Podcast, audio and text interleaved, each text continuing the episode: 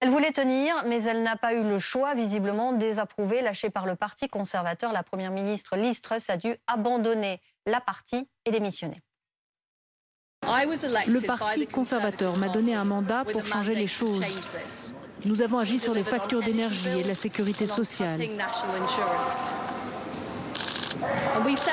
Nous avons proposé un projet pour une économie avec de la croissance et peu d'impôts, une économie qui profiterait des avantages du Brexit.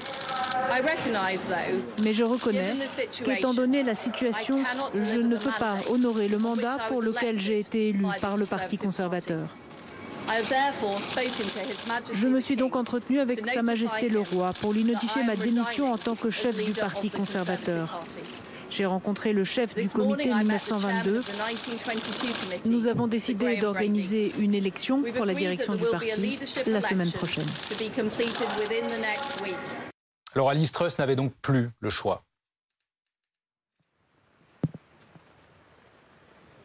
Exactement. Cela fait six semaines que Liz Truss était au pouvoir, 44 jours, mais en fait, eh bien, on a vécu 44 jours de chaos. C'était même un véritable feuilleton selon la presse britannique, puisque dès le début de son élection, Liz Truss a dû mettre tout entre parenthèses avec ses 12 jours de deuil national lorsque la reine est décédée. Et puis ensuite, eh bien, euh, Liz Truss a présenté un budget qui a créé la panique euh, des marchés financiers, un budget dans lequel elle elle voulait baisser les impôts des plus riches, les impôts sur le revenu, sur le dividende ou sur les sociétés. Elle voulait également mettre un gel euh, sur les factures d'énergie pendant euh, deux ans, mais c'était impossible à mettre en place, beaucoup trop. Euh, ça allait augmenter la dette nationale selon l'ensemble des financiers. Et donc, elle a dû faire marche arrière en limogeant son ministre des Finances. Et puis, à partir de ce moment-là, elle avait perdu toute crédibilité. Elle a euh, donc choisi un nouveau ministre des Finances qui a abandonné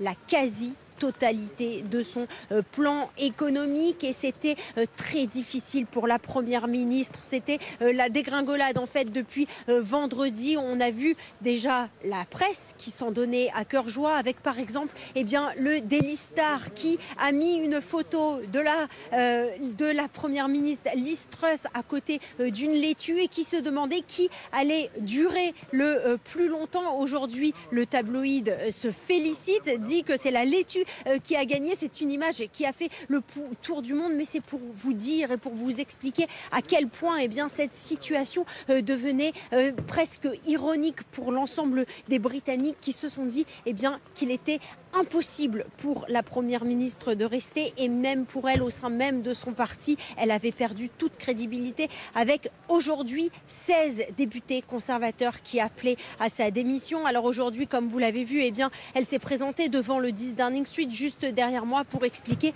dans une allocution euh, très courte qu'elle allait euh, démissionner et qu'elle organisait des élections internes la semaine prochaine.